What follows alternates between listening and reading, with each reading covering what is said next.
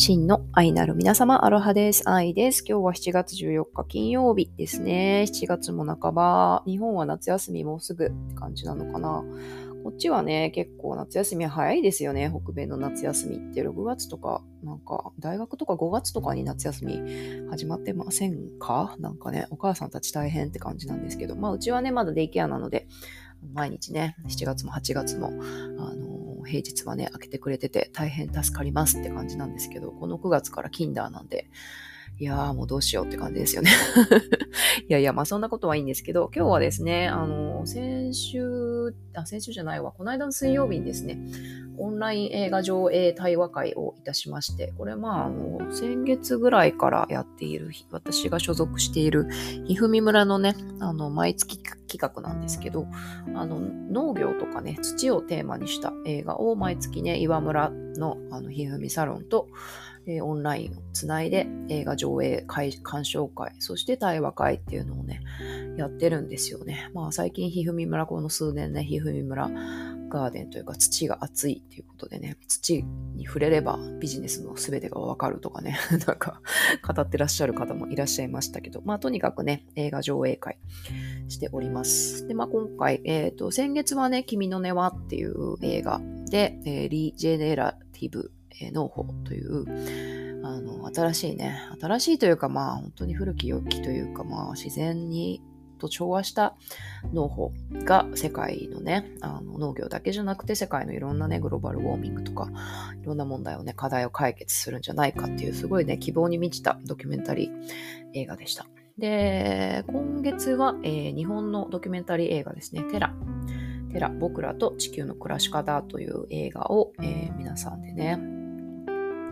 上映、えー、上映、鑑賞、そして対話させていただきました。いやー、あれめちゃくちゃ良かったですね。私、謎に涙が止まらなかったんですけど、うーん、泣くシーンとか別にないんですけどね、とっても涙が止まらなかったなということで、まあ私がちょっと感動したポイントとかグッときたポイントを、あの、防備録的におしゃべりしてみようかなというふうに思います。まあ、オンライン会場をね、あの、もうちょっとね、みんな人数増やしていきたいんですけど、まあ、こじんまりなメンバーだったんですけど、本当にそれぞれに、あの、西洋のね、ハーブを学んでますとか、ガーデンやってますとか、お庭、広いお庭とね、森がね、お家にあって、でそれを何かこう、良きものにね、あの、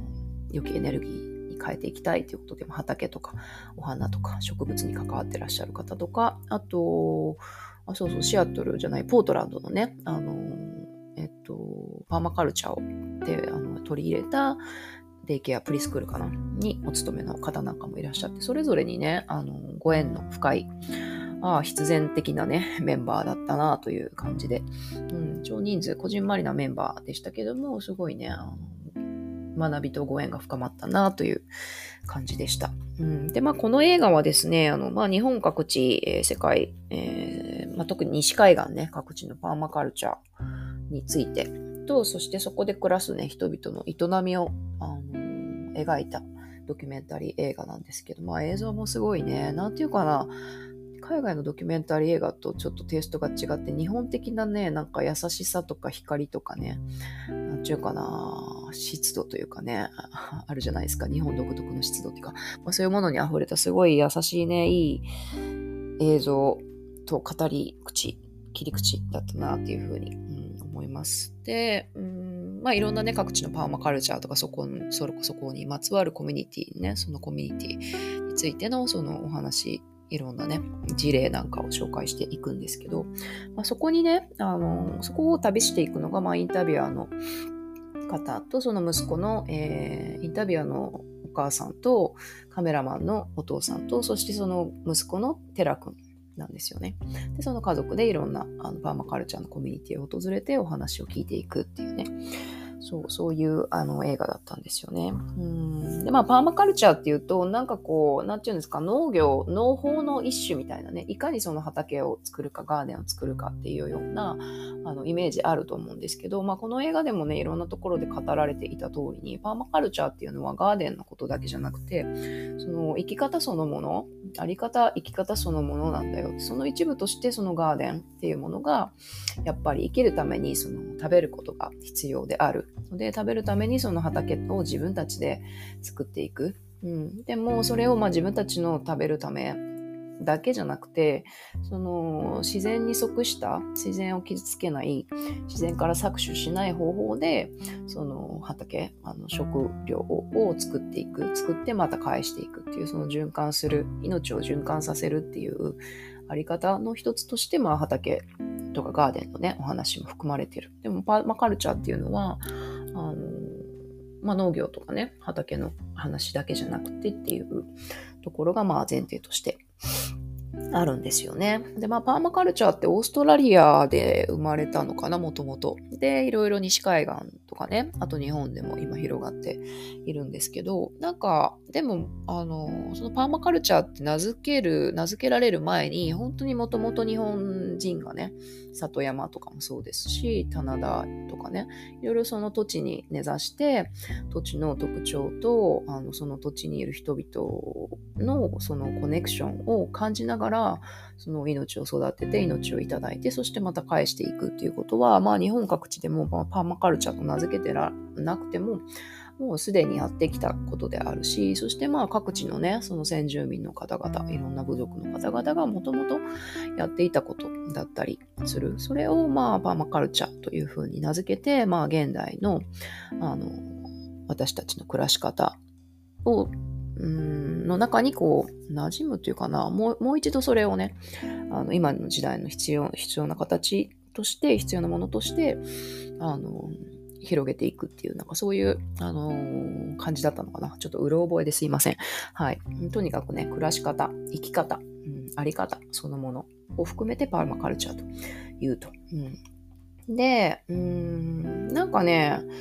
まあ、とにかくね、そこにいる人たちがめちゃくちゃ幸せそうだったんですよね。で、私なんか昔から村を作りたいとかね、コミュニティの中でね、なんか自然に即していきたいみたいなね、こう、なんかそういうイメージすごいある、そういう夢っていうかな、憧れみたいなのがすごくあるんですよね。まあもちろんね、本当に農業とかやろうと、その即した農業とかやろうと思ったら本当大変なこともいろいろあるだろうし、力仕事もね、いっぱいあるだろうし、私が苦手なね、虫さんとかともいっぱい対面しないといけないだろうし、ま仲良くなれると思うんですけど、うん、だろうし、まあ、コミュニティって言ってもね、まあ、楽園ではなくて、いろんな人間関係のね、いろんなこととかあると思うんですよね。でもね、なんか本当にね、あの、なんていうのかな、美しいなって、うん、そういう場所に私も暮らしたいなっていう、そういうね、憧れが昔からすごいあるんですよね。うん、とにかくね、幸せそうだった。幸せそう、楽しそうだった。まあもちろんいろいろあると思うけど、まあいろいろあるのは誰でもそうですよね。そう。で、あの、まあ印象的だった言葉をね、いくつか紹介したいなと思うんですけど、まあ日本人ってこう、樽を知るとかね、まあ今その一人分とか、あの、サステナブルとかいろいろ歌われている時に、もう樽を知ることをね、あの、ちょっと心に置きましょうみたいなことを言うんですけど、まあ、樽を知るっていうとなんかこう節約する、しないといけないとかね、なんかあんまり多く取っちゃいけないみたいな、ちょっと我慢みたいな、そういうイメージあるかもしれないんですけど、そのパーマカルチャーの、あの、まあ、そこのこの映画のね、文脈で言ってるのは、まあ、樽を知るっていうよりも、もうなんか、レッツエンジョイ豊かさパーティーみたいなね、もう、あの、自然に即していけば、あの、ものすごい豊かさがそこにあるんだよっていう、もうなんか、あの、セーブしないといけないとか、節約しないといけないとか、一人分しか食べちゃいけないっていうんじゃなくて、なんか本当に循環、自然の一部としてそこに飛び込んで、その自然の一部として自然に即して生きれば、そこはもうね、あの、豊かさしかないっていうね。う、でもその豊かさっていうのが、ま、例えばその水をじゃあじゃあ使ってもいいとかね、お金じゃあじゃあ使って、なんかどっかね、スーパーカーになって合流するとかね、クルーズ、なんか毎日クルーズでね、美味しいご飯食べるとか、そういう豊かさではなくて、また違った豊かさなんですよね。だから豊かさのシフトみたいな、豊かさの定義をもう一回、あのー、考え直すっていうか、まあ、それを体現してる人がそのパーマカルチャーのね、コミュニティの中でたくさんいらっしゃるなっていう。うん本当の豊かさって何だろうっていうのをそこのそこのそういう世界パーマカルチャーの世界に飛び込んだ時にあのきっとね私たちの何かがね、持ってる価値観みたいな、古い価値観みたいなものが、あの、パラパラと崩れていって、あ、本当の豊かさってこういうことなんだなっていうことがね、きっとわかるんじゃないかなって、まあ、この映画見ただけでも、あもうすでに懐かしいとか、ああ、もうここに行きたいとか、あこういうふうに行きたいっていうふうにね、あの、思うわけなんですよね。自分の命がそれをね、知っているっていう、私たちはここに所属している。まあそれはそのコミュニティ、その特定のその描かれていた特定コミュニティっていうよりは、その命とか自然に私たちは所属しているっていうことを知ってる、知ってるんですよね。だからこんなにも私は 憧れるそこに行きたいなって思うんじゃないかなって。そこに行きたいっていうか、まあそういうふうに行きたいなっていうふうに思うんじゃないかなって。うん思うんですよね。うん、でなんかね、あのー、まあ、パーマカルチャーっていうといろいろ難しい理論とかねもちろん実践するためにはねいろんなあのことを学んで実あのトライアンドエラーしないといけないと思うんですけどなんかすごいねあのえーと、印象的だった言葉があってで、まあ、パーマカルチャー的な暮らしっていうのは、まず、あの、いかにハンモックでゆらゆらする時間を増やすかなんだっていうね、あの、そう、そうや、そうやカイさん、カイさんだったっけ？あの、ちょっとアフロのね、あの、素敵なお兄さんいらっしゃるじゃないですか。こういうパーマカルチャー文明をね、いろいろ広げていらっしゃる、あの、カイさん、あの、お兄さんがね、いかにハンモックでゆらゆらする時間を増やすかなんだっていうね。そう。でまあ、それってどういうことかっていうと、まあ、暮らしに余裕があると、まあ、心もね、余裕が出てきて、あの、勝手にね、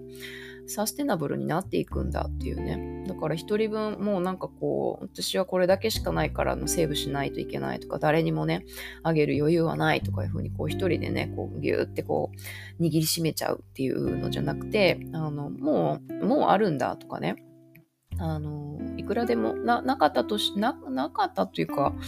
そこなんですよね。ギブネスもそうなんですけど、あのまあ、自分、まあ、自分の領域をどこまで広げるかっていうことなんだと思うんですけど、お金とかもさ、自分のあのー、よ、自分の、わかんないけど、自分の預金通帳になかったとしても、困ったら誰かがね、お米送ってくれるとかね、お金振り込んでくれるとかね。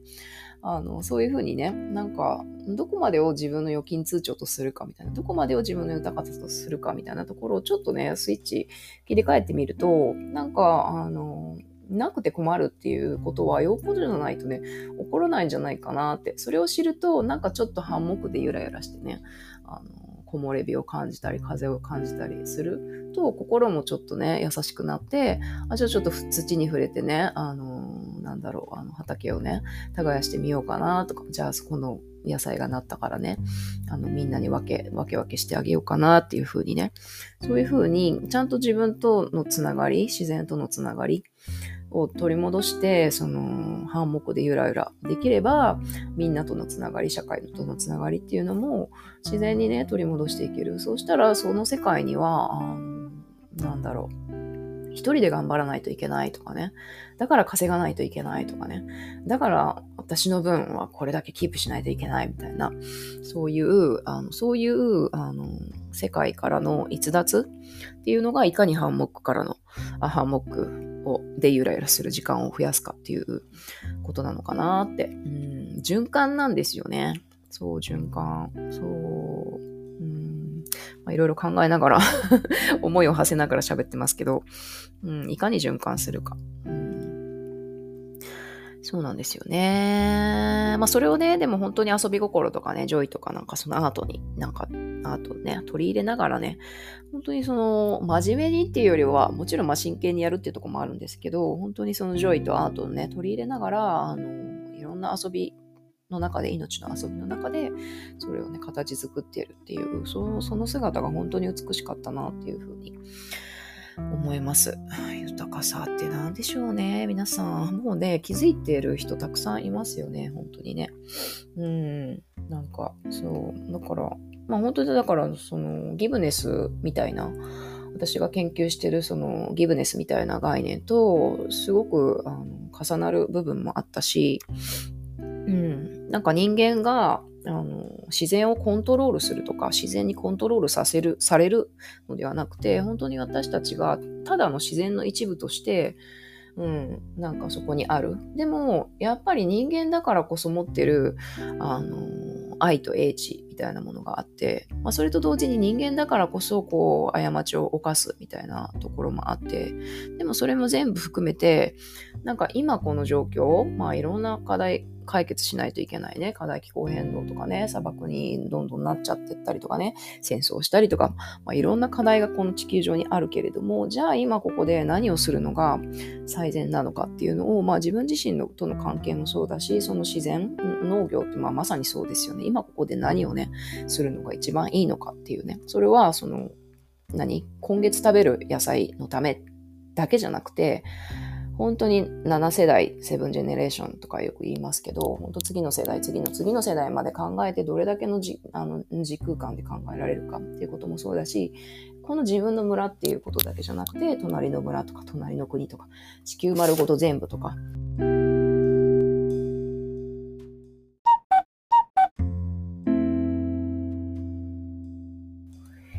い、ちょっとおしゃべりしてたら、実はミーティングの約束していたことが、あの、すっかり忘れており、はい、ちょっと、あの、鳩時計の音を挟んでみました。はい、というわけで、えっ、ー、と、何の話してたんだっけ？そうそう、地球丸ごと全部とかね。だから私の領域、私とあなたの境界線を考えるみたいな、うん、我をもう、ゆえに我ありの我はね、どこからどこまでが我なんだって、私と私の家族までなのか、私と私の家族とそれを含む社会全部なのか、それとも国なのか地球なのか宇宙なのかみたいな、なんかそれをこう自在にこう、あの、なんだろうな、あの、コントロール、行き来できる、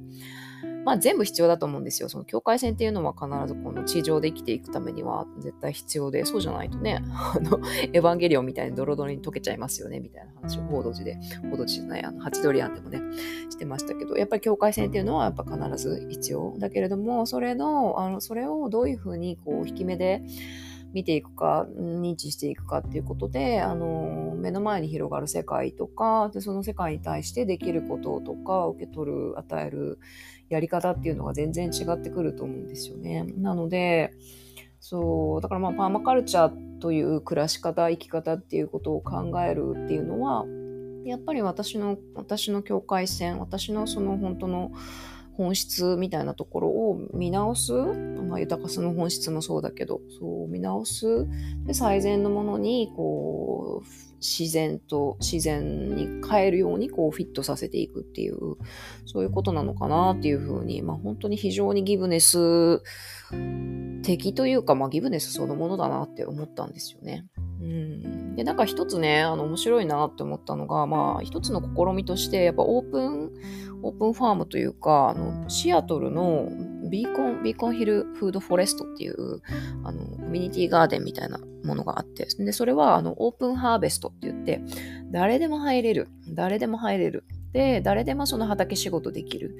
し、誰でも収穫できるっていう、まあ本当 giveness garden なんですよね。で、常に開放されてあるっていう、そういうガーデン。で、それは、あの、まあ言うたらチャレンジじゃないですか。誰が入ってくるかわかんないみたいな。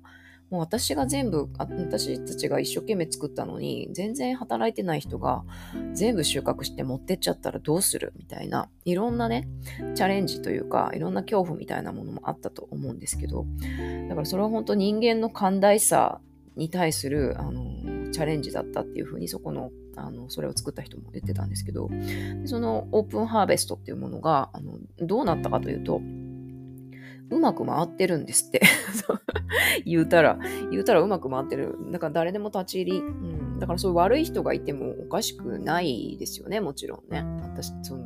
本当に大丈夫なのっていうのは当たり前に心配することだと思うんですけど、でもうまく回っている。でみんなが、あの尊重し合って、まあ、働く人もいれば収穫する人もいればっていうことで、まあ、小さな些細なねいろいろなことはきっとあるんだろうけれどもそんなにねあの全部持っていくとか全部搾取するみたいなことは全然この数年始めてから数年起こっていないっていうね。うん。なんかすごいなと思っていてうん。なんか人間って本当に悪くもなれるしでも本質的にみんなただただそのカインドでありたいよくありたいっていう人に対して親切でありたいって思っってると思うんですよね。で、それがやっぱり自分、なんでかって言ったら、人に親切にすることで、優しくあることで、自分の命命も保たれるじゃないですか。やっぱり意地悪なね、人より、まあ、ジャイアンみたいになってこう支配するっていうやり方もあるけど、そうするとまた革命を起こされてね、下克上されるみたいな危険性もあるし、でも、カインドであれば、やっぱりその、コミュニティと調和して、うん、助け合いができて、で自然に対してもカインドであれば、ちゃんとその必要なものを与えてくれるっていう、それを私たちの命はきっとして知っているから、本当はみんなただただカインドでありたいっていうね、ギブネスの循環の輪の中にいたいっていうね、ものが、あの、命のね、求めるものとしてある、本能としてあると思うんですよね。で、それがそのオープンハーベストというその試みでちょっと証明されつつあるっていうかね、それはすごいね、なんかこうギブネス研究員の一員としてはすごい、うん、なんか良い発見というか、あ、やっぱりそうなんだっていう発見でもありましたですね。まあいろいろとまあね、ここで描かれたことに対して感じることはあったので、ほんとちょっと何度でも見返したいなっていう、うん、映画でしたね。なので、ぜひ皆さんね、あの一緒にまた見る機会があれば見ましょう。はい。うん、コミュニティなんですよね。そう。で、まあそれでね、そうそう。うんそう。で、パーマカルチャーを中心としたそのコミュニティっていうものを形成することで、本当にそのまあ、なんていうのかな、畑仕事一緒にしたりとか、そこに集まって、あの太陽、太陽オーブンでね、あのピザ焼いたりとか、うん、で、そのつながりの中で、やっぱりそれが防犯にもなっていく、そのつながりがあるから犯罪を犯す必要もないし、みんなをその、なんていうのかな、監視し合うっていうと変だけど、みんなでこう、あの、助け合いながら、あの、あの、なんていうの、火の用心じゃないけど、コミュニティの安全も、あの、ちゃんとね、確保していくっていう。うん、まあ昔の日本もそんなね、機能がいっぱいあったんじゃないかなって思うんですけど、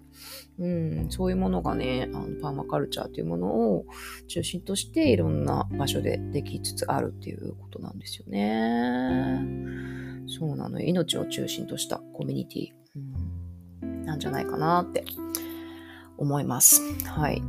で、まあいろんな人たちがね、あの、いろんなそのコミュニティの創始者たちがいろんなお話を語っていたんですけど、やっぱりね、私これちょっと Facebook にも投稿したんですけど、やっぱりこの映画の主人公はね、その、テラ君、まあ、今2歳、2歳、当時 2, 2歳だったのかな。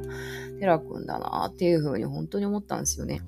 まあ、テラ君はね、あの、2歳なんで、まあ、そのインタビューしたりね、あの、何、カメラ回したりするお父さんお母さんにくっついて、時にはインタビュー、インタビュー最中のね、お母さんのおっぱい飲んだり、ヒャーって言ったりね、して、まあ、ところどころにこう登場するんですよね。ただそのコミュニティの中で、あの、遊んでるとか、ブドウ食べてるとか、パンツ一丁でね、海でね、みんなで子供たちで遊んでるとかね。ただただそこにね、テラ君がいるっていうね。でもね、ほんとこの映画、テラ君が主人公って思ったんですよね。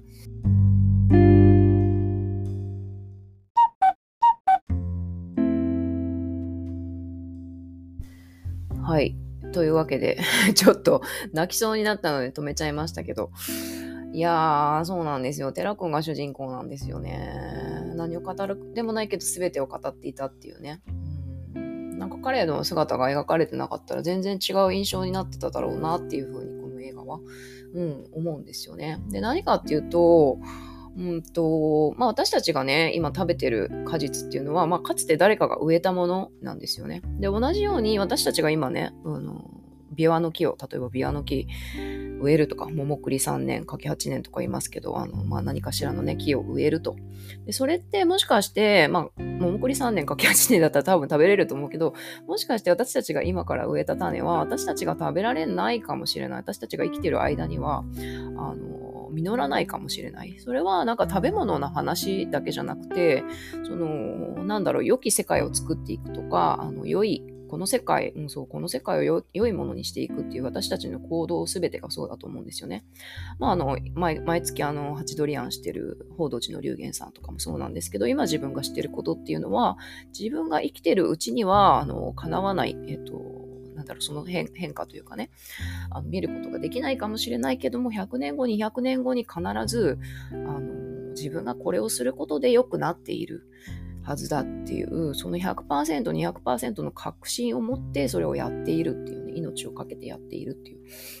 うん、そういうことだと思うんですよね。そういうふうにして、かつてのね、誰かがね、この世界を作ってくれたし、あの、梅の、梅の木、柿の木、なんかいろんなね、果実をね、植えてくれたっていうね。そうなんですよね。そうなんです。はい。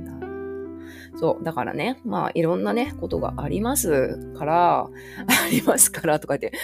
これやってどうなる？この種植えてどうする？とかね、食べれないかもしれない。でもそれ自分のために植えるんじゃなく自分のためだけにね、植えるんじゃなくて、きっと未来ね、本当に、あのまた泣いちゃうっていう きっと未来ね、その地球上のね、あの、誰か、誰かが、あの、それが、あの、ダメだ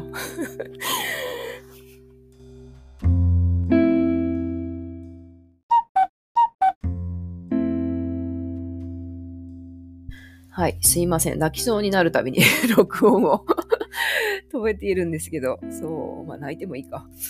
そう、だからね、そのテラ君の姿がね、なんか未来の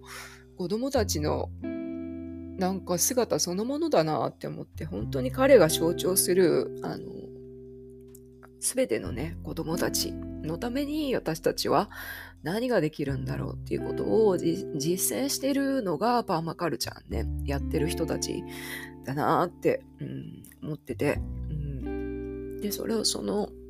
待ってる子供たちがいる。で、その子供たちもまた、あの、今頑張ってるね、大人たちのように、次の世代にね、あの、渡していく。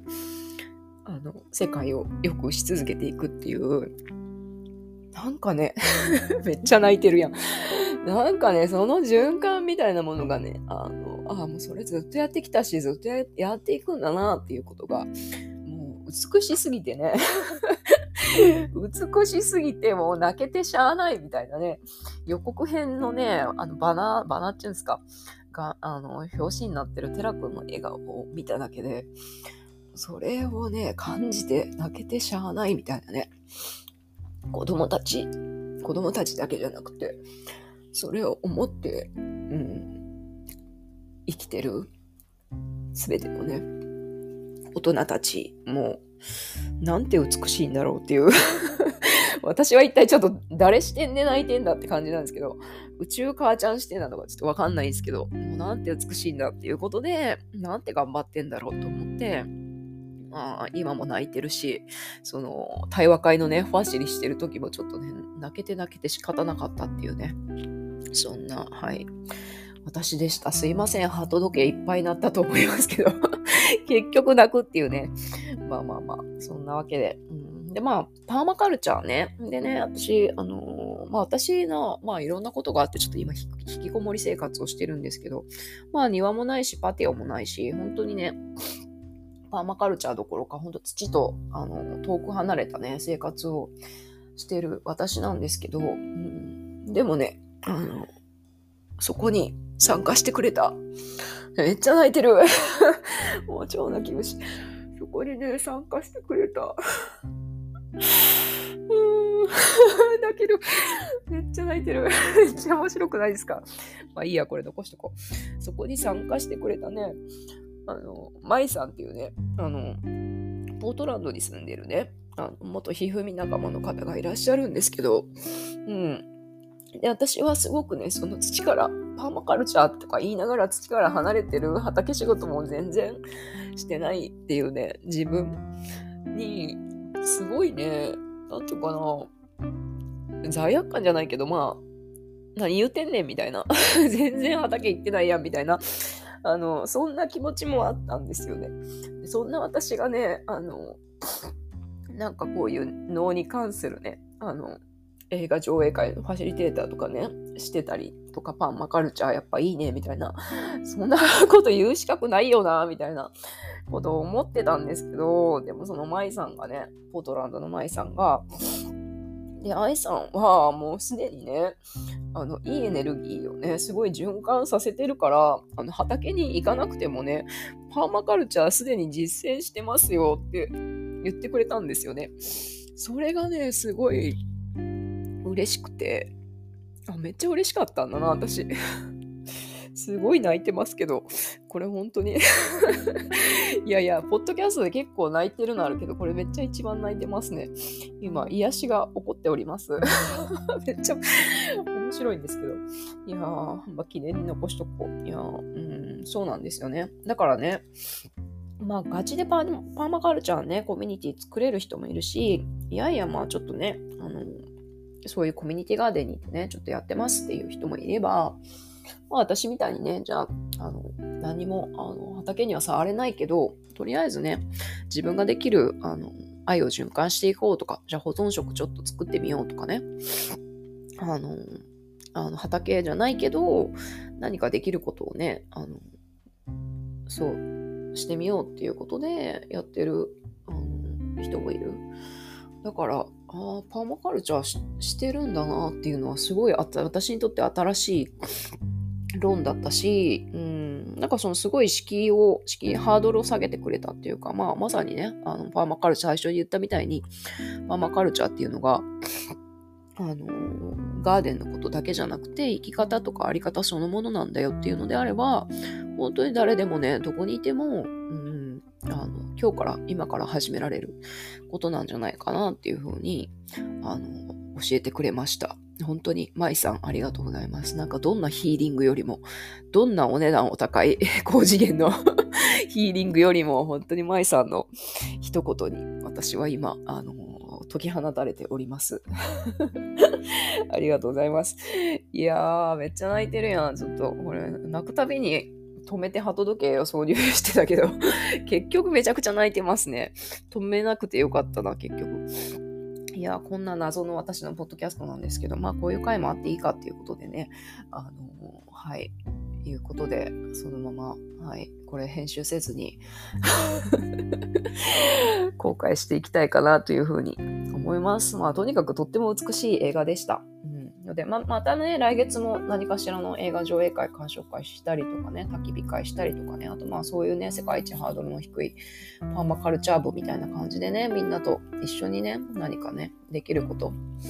本当に、うん、できること、今のために未来のためにできること、みんなで一緒にやっていけたらいいなというふうに思っております。はい、というわけで、あのはい、皆さんも。はい、こんな、はい、涙、涙声をお聞かせしまして失礼しましたが、引き続き良い一日をお過ごしください。じゃあね、バイバイ。